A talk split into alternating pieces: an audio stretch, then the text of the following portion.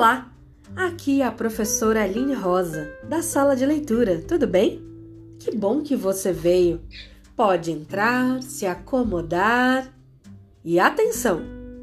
Perna de índio, mão no joelho, zíper na boca. Olhos e ouvidos bem atentos, porque a história vai começar.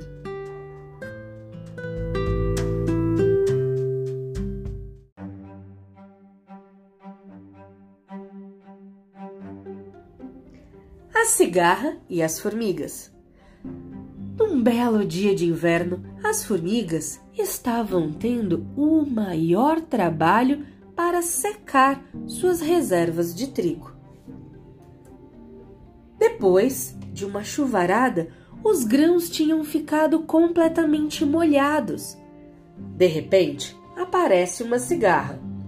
Por favor, formiguinhas, me deem um pouco de trigo. Estou com uma fome danada. Acho que vou morrer. As formigas pararam de trabalhar, coisa que era rara e contra os princípios delas, e perguntaram: Mas por quê? O que você fez durante o verão?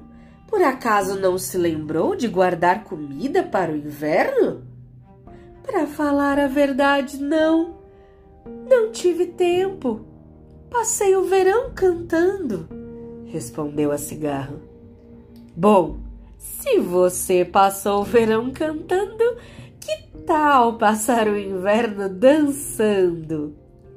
Disseram as formigas e voltaram para o trabalho dando risada. Moral da história: os preguiçosos colhem o que merecem.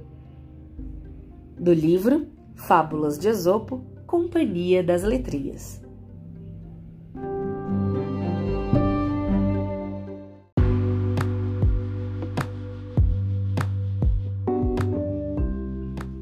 E essa foi mais uma história que entrou por uma porta e saiu pela outra. E quem quiser, que conte outra.